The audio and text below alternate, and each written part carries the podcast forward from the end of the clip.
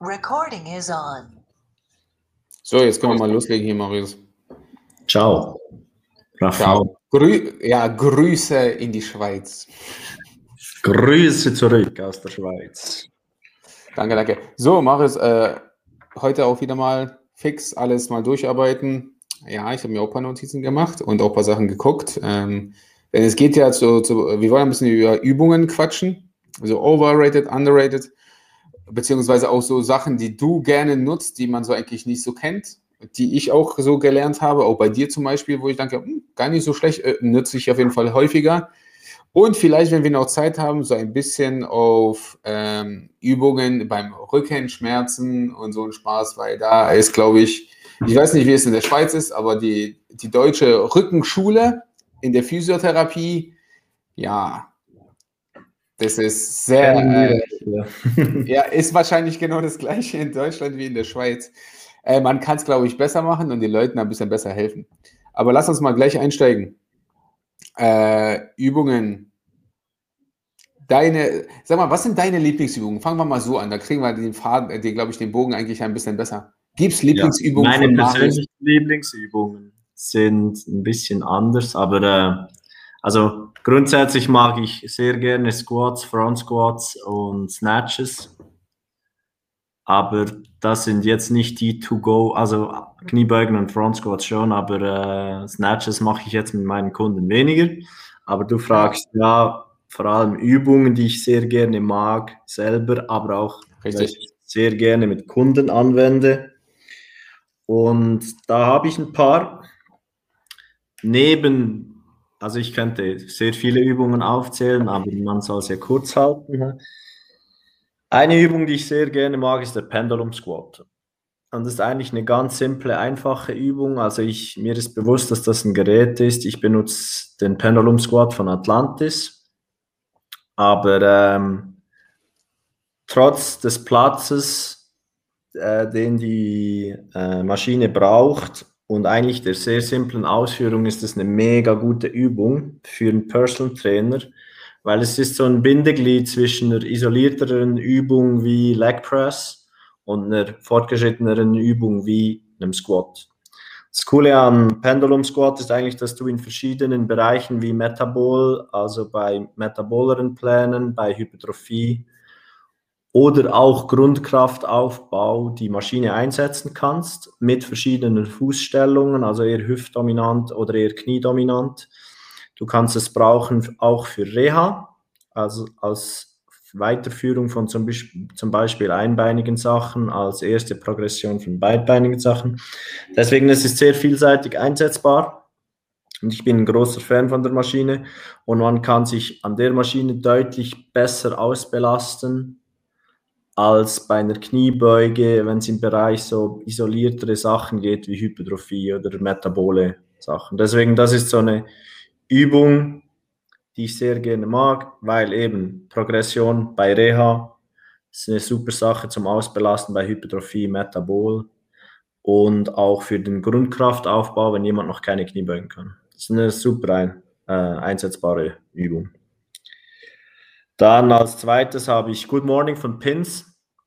Das ist eine Übung, die wir sehr oft einsetzen und die ich sehr, sehr gerne mag. Auch sehr gerne mit weitem Stand, also Semi-Sumo oder fast Sumo-Stand schon. Ähm, super für Hüftaufbau mit weitem Stand, aber auch sonst ist es eine sehr rumpfdominante Übung. Plus ähm, es ist eine sehr gute Zubringerübung für Deadlifts und Squats. Also neben der Stärkung, die man kriegt, wie bei einem normalen Good Morning, sehr viel Rumpf dabei, sehr viel hintere Kette, äh, Hamstring, Arsch und Unterrücken, ein bisschen mehr Rumpf als bei einem RDL. Ähm, hat man da noch den Startkrafteffekt, dass man die Handel auf die Pins ablegt und auch den, auf, den Spannungsaufbau in der hinteren Kette und der intraabdominale Druck, den man, den man da aufbauen muss. Das heißt, das ist eine Übung, die wir sehr, sehr gerne mögen bei uns. Ähm, okay, äh, kann ich zwischendurch mal? Zwischendurch? Ja, äh, zu ähm, und zwar, du gehst ja in der Startkraft davon aus, also dass es wirklich vom Pin rausgehoben wird in der Startstellung. Das bedeutet, Beine sind zum Beispiel weit auseinander, Fußspitzen nach außen, Hüfte nach hinten, äh, nach hinten geschoben so dass sie sozusagen die äh, Grundposition schon eingenommen haben und aus der Position halt nach oben gehen. Richtig? Ja, also man kann es verschieden einsetzen. Wir gehen von oben nach unten. Also exzentrisch mhm. schon zuerst, wenn man es pur machen möchte, müsste man rein theoretisch, also wenn man nur rein konzentrisch arbeiten will, ähm, würde es Sinn machen, dass man von unten nach oben arbeitet und dann müsste man das Gewicht fast fallen lassen, damit man die Exzentrik ja. nicht macht. Deswegen, das geht schon.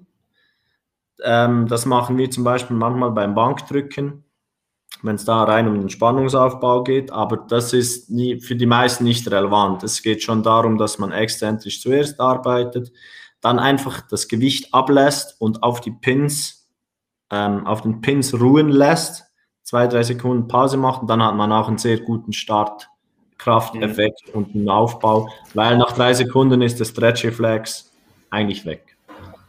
Deswegen kann man da gut exzentrisch zuerst, zuerst arbeiten. Ist eine super äh, Zubringerübung für eben Deadlifts und Squats, weil man bei den Squats so lernt, äh, intraabdominalen Druck aufzubauen und zu grinden, das heißt so durchzukämpfen. Und für Deadlifts ist, weil es eine sehr ähnliche Position ist wie bei den Deadlifts, eine sehr gute Zubringerübung, um da Spannung aufzubauen, weil man auch positionsspezifisch arbeiten kann dann.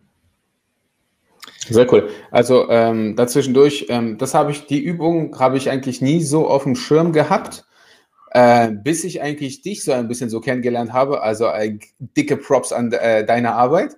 Danke. Denn auch wenn ich das immer online so ein bisschen beobachtet habe, war immer so Good Mornings hier, Good Mornings da und ich dachte mir so, hä, wieso macht er immer diese verfluchten Good Mornings? Dann war ich ja auch mal bei dir letztes Jahr und dann musste ich diesen Spaß auch machen. Ähm, und ich fand es super gut und seitdem, auch wenn wir natürlich größtenteils geschlossen haben, ähm, wende ich die äh, Übung sehr, sehr häufig an und wesentlich häufiger. Also, und das hat den mhm. Leuten so viel geholfen. Also, man glaubt es nicht, auch wenn es so kompliziert und auf den ersten Blick vielleicht so aussieht, als ob die Übung so schädlich ist. Weil ich glaube mal, da sind auch wieder Mythen und andere Sachen, wie man die, mhm. wo man sich den Rücken zerschießen kann bei der Übung. Aber wenn man sie richtig macht und richtig anwendet, ist die super. Und gerade bei den Leuten, die noch äh, keinen äh, richtigen Deadlift können, beziehungsweise mhm. wirklich das Gewicht überhaupt mal anzuheben und den unteren Rücken ein bisschen stabilisieren, haben wir so gut damit, sind wir so gut damit gefahren und die Leute mhm. haben so viel weniger auch Rückenschmerzen dadurch und fühlen sich so stabil, wie du gesagt hast, dieser interabdominale Druck, der da entsteht, ist so, so gut. Also für jeden, der mal zuhören sollte und sagt, so, ja, was ist das überhaupt? Erstmal folgt ihr dafür Marius, das ist das Erste. Ja, dann guckt ihr euch das mal regelmäßig an, weil da, da sind wirklich ganz viele Posts auch davon. Erklärt ich habe auch einen Blog-Eintrag über die Übung. Also. Genau. Also ja. da einfach mal, ähm, ich werde den auch unten mal einfach äh, in den Show Notes nochmal mit reinschreiben. Da kann jeder mal ein bisschen reingucken, weil die Übung äh, wirklich eine der Übungen wieder wäre, die underrated ist. Also mhm. wenn es darum geht, ist es definitiv die, die nicht den Zuspruch bekommt, den sie eigentlich bekommen sollte. Ja. Vor allen Dingen bei Leuten, die noch gar nicht so stark sind. Äh, beziehungsweise Leute, die anfangen, sollten vielleicht auch mal diese Übung mal machen. Also finde ich sehr, sehr gut, wende ich sehr, sehr gerne an bei fast durchgängig allen Leuten und ich mache sie auch sehr, sehr gerne. Also ja. gehört auf jeden Fall zu meinem äh, Favoriten. Also mag, mag, ich auch sehr, sehr, sehr, sehr gerne, weil ich immer so unter Rückenschmerzen so ein bisschen laboriere durch zu viel Springen und so viel Spaß. Ja. Ähm, sehr, sehr cool. Sehr, sehr ja, da muss man einfach auch schauen, dass man natürlich die richtige Progression dann nimmt. Also man kann da von RDLs, wenn man die hintere Kette schon etwas konditioniert hat, von RDLs zu normalen Good Mornings, zu Good Mornings von Pins gehen. Und wie du gesagt hast, die Ausführung ist natürlich immer wichtig, aber das Coole an dem ist halt, durch die Hebelverhältnisse hat man einen relativ langen Hebel und da muss man gar nicht so viel Gewicht nehmen, um einen guten Effekt zu kriegen. Das ist bei Deadlift dann anders. Also deswegen ist es so eine gute Zubringerübung. Man, wenn man bei Good Morning von Pins für Raps schon 80 Kilo nehmen kann, kann man sicher 130, 140 oder mehr Deadliften. Deswegen, man braucht weniger Gewicht, hat aber einen super Effekt. Das ist deswegen eine gute, gute Übung auch. Definitiv. Genau. Dann als nächstes habe ich etwas, das oft unterschätzt wird, sind schwere Carries. Also so Farmer, Farmers Walk oder äh, Yoke. Weil da merken, das ist so bei uns eine Endprogression auch für Rumpf eigentlich. äh, weil es dann so wie integriert wird mit Hüftbewegung und Rumpfstabilität.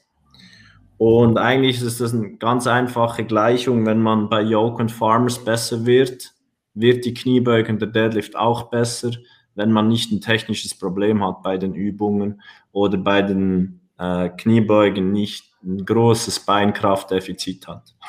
Aber wenn der limitierende Faktor der Rumpf ist bei den zwei Übungen, dann kann man mit Carries, was fast immer der Fall ist, dass der Rumpf das Problem ist, kann man mit Carries äh, wie Yoke und Farmers super Kraftaufbau machen und Rumpfstabilität trainieren, plus die Hüfte konditionieren. Und man kann da auch konditionell sehr gut arbeiten, also Konditionierung im Bereich Herz-Kreislauf. Kann man mit den zwei Übungen super arbeiten, wenn man die Distanzen dann etwas anpasst. Also deswegen haben wir auch bei uns im Gym ähm, einen Rasen, den wir bei fast jeder Stunde brauchen für äh, Carries oder auch Prowler, das kommt dann als nächstes, äh, wo wir äh, Stabilität, so Endprogressionen einbauen. Auch Overhead Carries zum Beispiel sind auch super für Rumpfstabilität, QL-Gesundheit und Obliken etc.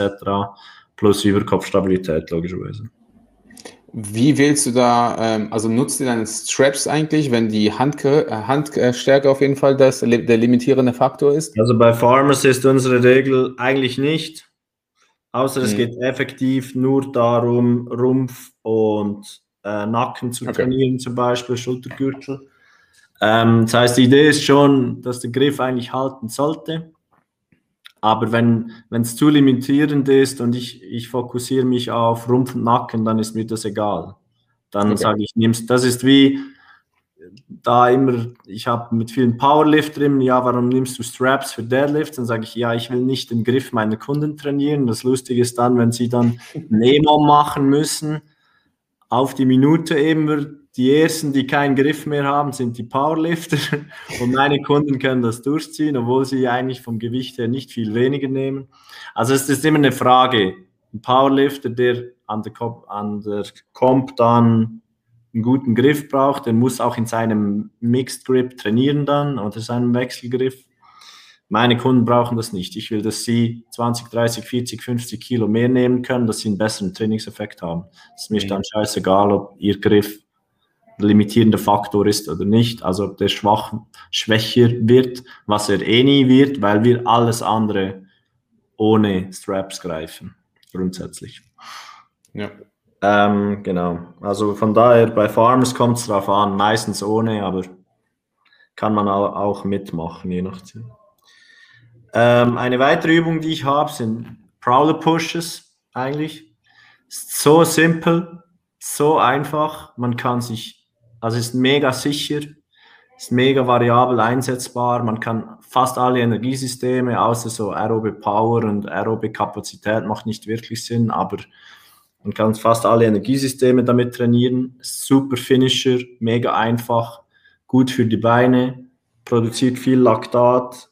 Du kannst Leute zu Boden bringen innerhalb von drei Minuten, wenn sie wirklich noch so einen, einen Boost brauchen am Ende vom Training.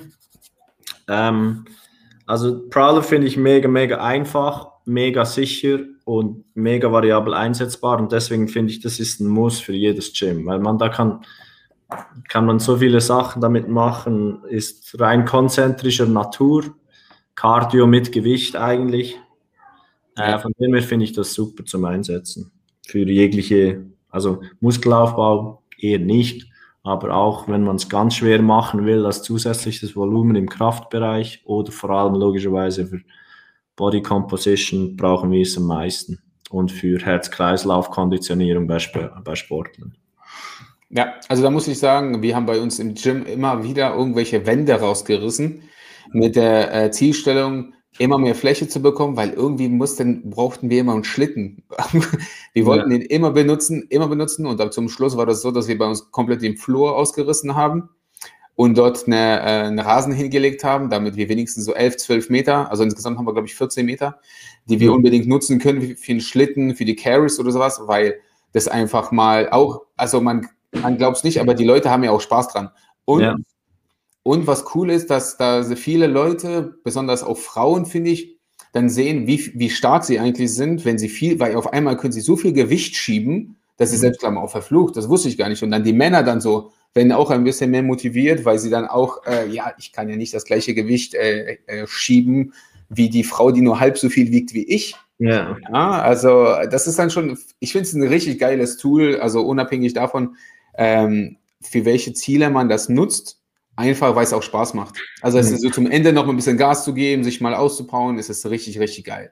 Also da deswegen jeder, der einen Schlittenbahn hat oder so, äh, beziehungsweise so, eine, so einen Schlitten hat, sollte es nutzen. Wird viel zu ja, eben, Bei uns ist es auch so, wir opfern eigentlich ziemlich viel Fläche des Gyms für den Rasen. Ähm, aber das ist wirklich einfach, es lohnt sich, weil man kann da Carries und Prowler, das sind zwei Dinge, die einfach mega, mega viel Sinn machen, auch für ganz normale PT-Kunden, ähm, für Rumpfstabilität, Kraftaufbau, Konditionierung. Ist einfach super zum Einsetzen. So. Ja, 100 Pro. Genau, na, nachher eben, ich musste mich entscheiden, welche Übung ich da auswähle, aber ich habe, ich sage jetzt mal, die, die, ja, ja. die wichtigsten. Ähm, vielleicht im Moment, nächste Woche wäre es vielleicht anders. Ähm, ja. Push Press, das wäre so meine letzte. Ist eigentlich nicht wirklich eine Oberkörperübung, sondern hat auch ein bisschen mit äh, Rate of Force Development, ein bisschen äh, Power zu tun für Unterkörper, aber ich finde es trotzdem eine super Übung für den Oberkörper, weil man eigentlich einen Overload hat, über Kopf. Man, ist sehr trizepsdominant logischerweise, weil man den ersten Teil ja ein bisschen schwingt, aber es ist trotzdem sehr viel Rücken dabei, sehr viel Schulter dabei, weil man eigentlich schwerer arbeitet als ähm, bei einer normalen Military Press oder Overhead Press. Deswegen, ich finde es eine super Sache, auch für äh, normale Kunden, um so einen Overload zu haben ähm, für Masseaufbau auch. Und es ist eine super Ganzkörperübung, die Ganzkörperstärkung äh, zur Folge hat und auch fürs Nervensystem durch den Overload. Deswegen da würde ich die noch als Übung 5 reinnehmen für Übungen, die zu wenig gebraucht werden, meiner Meinung nach, oder falsch eingesetzt werden oder ein bisschen unterschätzt werden, grundsätzlich. Sehr gut. Was ich, glaube ich, noch hinzufügen würde, ist, weil ich, äh, ansonsten gehe ich mit den Übungen mit. Bei mir ist es aber auch so, ich differenziere ganz, ganz wenig zwischen, ob jetzt irgendwie jemand ein bisschen fortgeschrittener Athlet ist oder eben auch PT-Kunden. Weil irgendwann werden die PT-Kunden doch schon ein bisschen athletischer und die wollen dann auch da, äh, solche Sachen machen. Und ich finde das, ähm, das ist ja auch der Punkt, wo, was sie zu selten machen oder viel zu früh aufgegeben haben zu machen. Das bedeutet Prowlers, Push Presses, irgendwelche explosive Sachen zu machen, auch, mit, auch mal zu sprinten, finde ich auch ganz, ganz wichtig. Mal den Körper mal mehr bewegen. Springen finde ich auch ganz wichtig eigentlich an sich. Ähm, natürlich vom Alter ein bisschen abhängig, ja. Also meinen 65 älteren ähm, Herren würde ich nicht einbeinig irgendwie springen lassen. Aber Hopsa oder irgendwie sowas finde ich sehr, sehr gut. Mhm. Und ähm, was natürlich ist, Reverse Hyper ist eine der Übungen, glaube ich, die äh, immer so nicht belächelt wird, aber immer mit, glaube ich, mit Westside so ein bisschen in Verbindung gebracht wird, weil das dort entwickelt wurde, von dort aus gemacht Das wäre wurde. bei mir Übung 6, die ich noch hätte. Übung ah, siehst du? Nein, danach noch lernen, aber das, ja, also es war schwierig. Ja, deswegen wäre die Ergänzung auf jeden Fall und dann diese halt mit hohem Volumen einfach mal, um den unteren Rücken wirklich mal so, so weit zu belasten, beziehungsweise auch die Ausdauer ein bisschen mehr zu schulen. Habe ich, muss ich sagen, auch viel von dir da gelernt ähm, funktioniert auch bei meinen Kunden super gut. Also nicht nur 7, 8, 9, 10 Wiederholungen, sondern wirklich 20, 30 Wiederholungen oder mehr zu machen, finde ich super. Genauso was ähm, hohes Volumen bei jeglicher Extension-Variation, ob das jetzt eine 30, 45 oder, 9, oder äh, was ist denn das bei uns hier, 75, 65 Grad Bank, also äh, hier Hyper-Extensions dort auch mit hohem Volumen zu arbeiten, um den unteren Rücken einfach mal zu stärken. Auch super, ist nicht unbedingt, sagen wir mal, aufregend, ja, für die meisten, das die ganze Zeit zu machen, weil so 30 Wiederholungen dauern Ewigkeiten. Ja, da glauben sich die Leute auch, aber auch sehr, sehr gut, finde ich. Ja, also eben bei mir Reverse Hyper ständig im Einsatz, also hintere Kette, allgemein Konditionierung. Ist ein großes Ding bei uns. Ähm, Reverse Hyper brauchen wir sehr, sehr viel, finde ich eine super Übung, ist knapp rausgeflogen, einfach nächste Woche wäre die vielleicht bei Platz 3 oder so. Und eine mhm. Übung, die ich auch finde, wird völlig unterschätzt und zu wenig oft gemacht, ich selber auch. Leider äh, Split Squats richtig ausgeführt, löst die mhm. Übung so viele Probleme, super für Kraftaufbau im Anfangsstadium, super für äh, Ausgleichen, Reha, fortgeschrittene Übung, aber auch Muskelaufbau. Es funktioniert einfach. Es ist eine super Übung. Richtig ausgeführt mit der richtigen Technik. Es gibt da viel so, ja.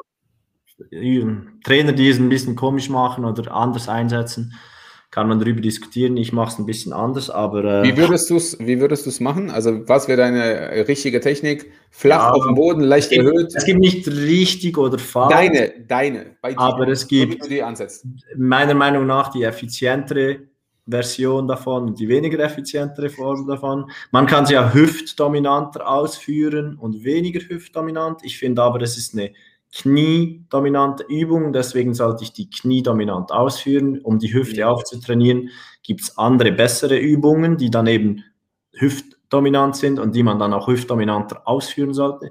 Ich bin der Meinung, man sollte vorderer Fuß erhöht beginnen. Das finde ich die, fast die beste Variation, weil es mehr Stretch gibt, mehr Range im Knie heißt Adduktoren, Adduktor Magnus und alles ist da super drin, Knieflexion logischerweise, also äh, äh, sorry, Kniestreckung logischerweise, ähm, kann man mehr in die Dehnung gehen. Sehr, sehr aufrecht, sogar übertrieben nach hinten lehnen mit fast bananenmäßig, dass man das hintere Bein gut stretcht. Also Rectus femoris, die ganze vordere Kette eigentlich aufdehnt, Hüftbeuger und so. Und das arbeitende Bein sind ja beide am Arbeiten, rein theoretisch. Das, also das vordere Bein, das aktiv die Kniestreckung macht, richtig nach unten vorne schieben, dass man richtig mit dem Knie über die Zehen geht. Wenn man das kombiniert so macht, hat man eine super Dehnung hinten und eine super Dehnung vorne auf zwei verschiedene Arten und deswegen ist es super Übung. Genau. Ja, gehe ich 100% mit. Ähm, ich habe in den letzten Monaten diese Übung häufiger gemacht, weil ich keinen Bock mehr auf Kniebeuge hatte, weil mir, mir mein Rücken so auf den Sack ging, dass ich dachte, ich nehme einfach mal äh, komplett alles, was so kniebeugemäßig ist, raus und habe nur Splitsword gemacht. Und was ist? Mir ging es besser. Meine Knie fühlten sich besser, meine Fußgelenkmobilität wurde besser. Es wurden so viele Sachen besser, weil ich es so lange auch nicht gemacht habe, dass es einfach mal wie du gesagt hast, die Übung richtig ausgeführt, bringen die halt auch sehr, sehr viele. Und mir ging es ja auch in diesem Falle ja nicht um Konditionierung, mir ging es nicht darum, hier äh, riesige Muskelmasse aufzubauen, sondern wirklich dann auch so Rehab-mäßig zu arbeiten, also auch universal einsetzbar die Übung. Da sind wir ja schon wieder zwei über. Ja. Über die Top 5. Ah, okay, gut. Ja, passiert. Aber da, ja, passiert. Aber nichtsdestotrotz sind wir jetzt bei dem Punkt, wo wir ein bisschen so ähm, mit Rücken-Reha ähm, ein bisschen sprechen und ähm, was hältst du von diesen alten, beziehungsweise jetzt wahrscheinlich in der Schweiz und in Deutschland genau der gleiche Spaß, Rückenschule ist ja immer so, du machst einen Vierfüßlerstand, du machst einen Bird Dog, du legst die Beine, du sitzt auf dem PC-Ball, kreist ein bisschen die Hüfte, die Bälle werden sich hin und her geworfen, das ist alles so, und ja. das wird als, als Rückenschule ähm, eigentlich beschri beschrieben. Also Aber da geht's ja, also ja. ich werde richtig mittlerweile ein bisschen angry immer, wenn ich da was sehe. Weil es ist einfach, also wir haben mega viele Rückenpatienten, die uns von unseren Sportmedizinern, Physios und so, mit denen wir zusammenarbeiten, übermittelt werden. Grundsätzlich zu sagen ist, ein 95% aller Rückenprobleme sind ein Problem funktioneller Natur, heißt, man ist einfach zu schwach und die Muskulatur ist tendenziell überbelastet in gewissen Bereichen. Und da sehen wir einfach bei 95 Prozent aller Kunden sind zwei Sachen eigentlich wichtig. Wir konditionieren den unteren Rücken mit der hinteren Kette meistens zusammen und wir stärken Hüfte, damit die mhm. Power generiert. Und da machen wir gar nichts mit äh, von wegen Propriozeption oder uh, du musst auf dem Balancebrett stehen oder dein Rücken ist schwach und du musst aufpassen. Wir sagen denen gar nichts und bei 95% aller Leute löst sich das Problem in drei bis sechs Wochen. Und wir haben viele Leute, die grundsätzlich einfach chronisch Rückenweh haben mit äh, unspezifischen Schmerzen, ist auch ein bisschen ein dummes Wort, aber einfach Schwäche würde ich also als Schwäche würde ich es betiteln und zu wenig Hüftpower, zu wenig Konditionierung des unteren Rückens. Aber wir haben auch viele komplizierte Fälle.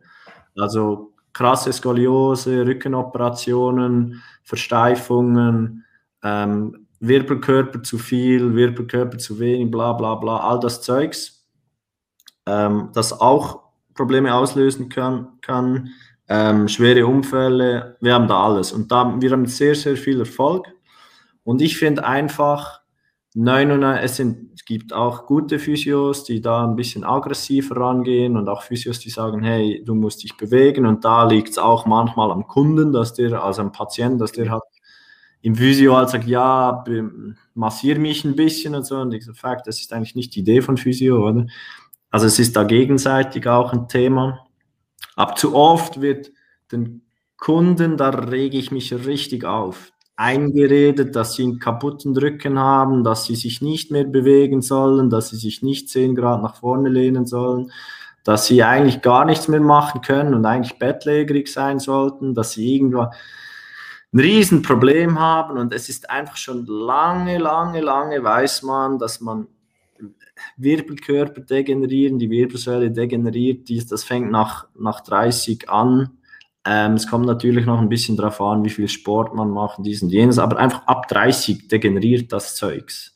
Es gibt ganz viele asymptomatische Leute, die Bandscheibenvorfälle und all, all der Scheiß haben und die haben keine Probleme und werden nie Probleme kriegen. Und da finde ich einfach, da ist zu viele Therapeuten und Physios reden den Kunden noch ein, dass sie einen schwachen, kaputten Rücken haben. Und dann wird es eben schon, dann wird es ein psychosomatisches Problem, dass man plötzlich sagt, oh, ich getraue mich nicht. Und da setzen wir eigentlich an, weil wir sagen einfach, also wir gehen gar nicht darauf ein. Wir gehen darauf ein, wenn es nicht gut ist in der Form. Da verlangen wir viel Feedback von unseren Kunden, aber wir gehen nicht aktiv darauf ein, dass wir sagen, oh, dein armer Rücken und oh, da müssen wir schauen. Das heißt, wir bewegen die Kunden, wir stärken sie. Bei 95 Prozent der Fälle löst das alle Probleme in sehr kurzer Zeit und es kommt nie mehr zurück. Da haben wir wirklich Leute, zehn Jahre lang chronisch Rückenschmerzen, wir trainieren drei Wochen, nie mehr Probleme. Bei 5 Prozent ist es ein bisschen kompliziert und da müssen wir dann manchmal so ein unorthodoxe Anpassungen machen. Es kann effektiv sein, dass Leute Back Extensions nicht vertragen, obwohl ich ein riesen Fan davon bin, dann passen wir es an. Aber wir haben bei 100% aller Kunden Rückenbeschwerden lösen können und ein Großteil, finde ich, ist, Kunden wollen manchmal passiv behandelt werden. Das können sie bei uns nur zum Teil. Das heißt, wir bewegen sie immer. Das ist ein Erfolgsrezept bei uns. Wir sehen sie öfter. Wir trainieren sie mindestens zweimal eine Stunde. Und der andere Punkt ist, Physios, Therapeuten reden den Kunden ein, dass sie schwach und verletzlich und was auch immer sind und sie sind viel zu passiv mit den Leuten. Die müssen trainieren, die sind die meisten Leute können nicht in die Hocke gehen und wieder aufstehen. Dann denke ich mir, ja, also wie willst du deinen Alltag bewältigen, wenn du das nicht kannst? Du kannst nicht 30 Sekunden deinen Rücken anspannen, ohne dass du einknickst. Das ist einfach halt schwach sein das dann zu Problemen führen kann oder halt zu einer Überbelastung. Wenn man da ein bisschen stärkt, funktioniert das relativ gut. Und da muss man eben dann im Alltag auch nicht immer sich darauf achten. Dann hat man von alleine eine gute Haltung oder eine bessere Haltung und man kann sich wieder bewegen und man muss nicht immer Angst haben, wenn man eine Schaufel in die Hand nimmt oder im Garten etwas macht, dass es gleich zwickt. Das ist da schon, das sind die zwei Sachen, die ich finde, sollte man grundsätzlich angehen. Ja, äh, ich finde es gut, dass wir den Punkt herausgefunden haben, warum du angry wirst. Das ist ganz wichtig. Ja, ich kann nicht da richtig in Rage reden, weil es, es ist wirklich schlimm. Ich finde, das ist wirklich ein Problem, weil es, die Daten sind da. All die, die, die Rückenexperten, ähm, äh, O'Sullivan oder Stuart McGill oder wer auch immer, ja.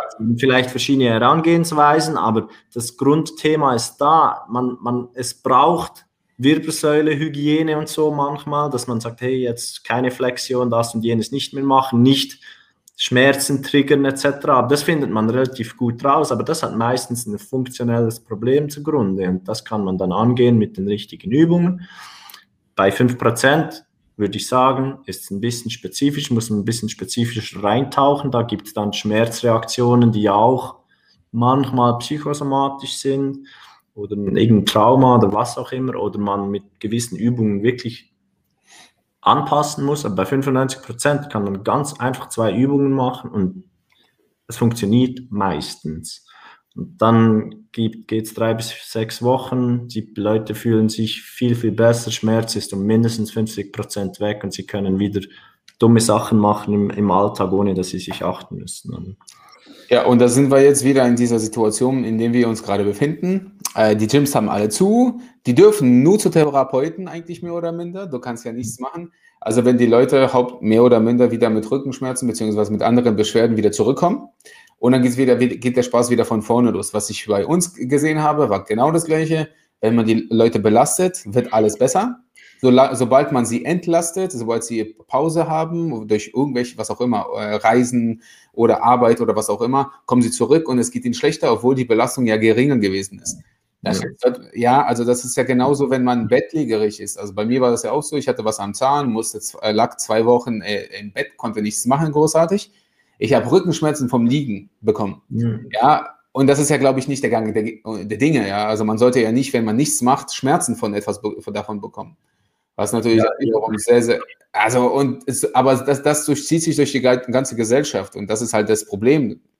Ja, ich finde schon bei, bei sehr vielen Problemen, es gibt aus, immer Ausnahmen, es gibt komplizierte Fälle, wo man spezifischer schauen muss und da gibt es effektiv auch in ganz wenigen Fällen, da muss man sagen, das ist jetzt nicht gut für dich, das musst du vermeiden. Das Problem ist einfach, das ist die, jeder Hausarzt, jeder, fast, ich kenne so, so viele Geschichten von ja, der Therapeut hat gesagt, ich soll das und das und das nicht mehr machen. Und ich sage, ja, das ist vielleicht in ein Prozent deiner Fälle das, ein Thema, dass man gewisse Sachen wirklich nicht mehr machen sollte. Aber zu oft wird das einfach als Ausrede genommen und gesagt, ja, am besten beugst du dich nicht mehr als 10 Grad nach vorne, dann kann man sich schon überlegen, wie soll man da den Alltag bewältigen. Mhm. Deswegen, ich finde, man sollte viel mehr probieren, aggressiver therapieren, aggressiver aufbauen und dann schauen, wie man reagiert und basierend auf dem Feedback des Kunden anpassen. Und da ist eben das Reden und Feedback einholen sehr, sehr wichtig. Das können wir halt, weil wir zwei Stunden pro Woche mindestens mit dem Kunden haben und darauf eingehen können. Also. Ja, und vor allen Dingen, so wie es bei euch auch ist, beziehungsweise bei vielen Trainern auch sein sollte, man sollte die Leute ja stärken. Man, da, man soll sie nicht betüteln und nicht die ganze Zeit nur hands-on und die ganze Zeit irgendwas massieren oder mit irgendwelchen Tools arbeiten. Auch wichtig wie du gesagt hast, macht ihr ja auch ein bisschen. Aber das ist ja nicht der Hauptaugenmerk der Arbeit eigentlich. Eigentlich sollen die Leute ja immer stärker werden, um eben manch bestimmte Defizite aufzutrainieren und dadurch den Alltag besser zu überleben oder zu verleben. Und das ist dann halt, sollte auch die Aufgabe von uns Trainern einfach sein. Das ist ja selbstverständlich. Ja, aber da finde ich eigentlich ein, ähm, hast du dazu noch mal eine Kleinigkeit zu sagen oder, ähm, oder ist die Rage ein bisschen abgeklungen? Ein bisschen abgeklungen. Ich hätte eigentlich sicher zwei Übungen, die ich gut finde. Ja, dann erzähl mal zwei Übungen. Das ist ein Problem, ein Rückenstrecken Back Extensions. Also ist ja das gleiche, aber in verschiedenen Variationen finde ich eine super Sache. Die machen fast alle Kunden. Ich habe vielleicht von 100 Rückenpatienten, macht das vielleicht einer nicht, weil es ein spezifischer Fall ist. Alle anderen machen es. Und was ich finde, ist, überbewertet das ganze Rumpfzeug immer. Ich finde wichtig, dass. Leute bracen können, also intraabdominal Druck aufbauen können. Das finde ich schon wichtig. Aber ich finde, zu viele Therapeuten legen Fokus nur auf Rumpf, also so Planks und so Zeugs. Ist nicht unwichtig, aber ist nicht so wichtig, wie man denkt. Viel wichtiger ist, dass die Hüfte arbeitet. Dass nicht der Rücken Kräfte produziert, sondern der muss einfach, wenn man stark belastet, stabil sein und eben stark belastet heißt nicht auf einem Balancebrett stehen, da belastet man den Rumpf einen Scheiß, sondern dass wenn man plötzlich fällt oder schwere Kniebeugen macht oder was auch immer, einen stabilen Rumpf hat und die Hüfte die Kraft produziert. Deswegen finde ich Hüftaufbau sehr, sehr wichtig. Sehr gut. Genau. Gut, dann können wir ja äh, damit eigentlich so grob abschließen und damit du dich beruhigst und einen Kaffee dir gleich holst. äh, aber äh, dann können wir nächstes, nächste Woche, finde ich, okay, Rücken haben wir so ein bisschen die Übung und alles durch. Da können wir vielleicht mal nächste Woche so ein bisschen äh, was, was tust bei Nackenschmerzen. Weil viele Leute kommen ja hier, äh, gut, ja. man, wir wissen eigentlich mehr oder minder, äh, worauf das hinausläuft, aber können wir vielleicht mal nächste Woche auch Übungen dafür sein ein bisschen, weil Overheads, wichtig natürlich alles, äh, wie man da ein bisschen vorgeht, äh, wie man das ein bisschen auftrainiert. Und da hätten wir eigentlich schon mal die wichtigsten Sachen erstmal so abgedeckt vom Oberkörper. Und irgendwann mal vielleicht mal Knie, irgendwann mal vielleicht Hüfte. Das sollten so vielleicht unsere Themen sein in der nächsten Zeit, damit die Leute wissen, worauf sie sich hier einlassen. So, Marius, ähm, was geht denn heute noch ab bei dir?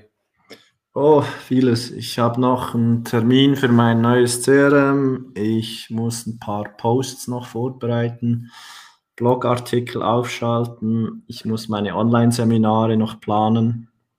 Dann habe ich das Daily Business, Koordination von all meinen Trainern. Hm. Und selber pumpen muss ich noch. Hast du nicht heute schon? Nein, leider nicht, leider nicht. Ah, dann war das ein Video von gestern, was ich gesehen habe. Äh, mein Herz-Kreislauf-System hat jetzt Intervalleinheiten hinter sich, weil ich mich aufgeregt habe über Rückenreha. Ja, da bist du durch. Was für ein CMN äh, nutzt, du jetzt? nutzt du jetzt? Äh, ich weiß noch nicht, welches, welches das ich nehme, aber ich möchte ein, ein CRM, das alles abdeckt, nicht nur CRM-Sachen, sondern eben auch ähm, Buchungen, mhm. interne Sachen, so wie Trainer-Schedules und all das Zeugs, ähm, das so eigentlich so typisches CRM-Zeugs ist, aber eben auch ähm, Trainingsplanung ein bisschen beinhaltet, dass der Kunde mehr Einsicht in Analysen hat, etc. Also ich möchte da so, es gibt nie das eine Produkt. Ja. Also meine Buchhaltung zum Beispiel, die bleibt separat schon mal eventuell so Testing oder so bleibt vielleicht auch separat, aber ich möchte ein Tool, das fast alles kann. Und da sind wir jetzt am Schauen. Ich kann es dir dann sonst mal erklären, wenn ich es ja. definitiv. Wenn du es mal hast. Genau. Ja, aber ja. Sehr cool.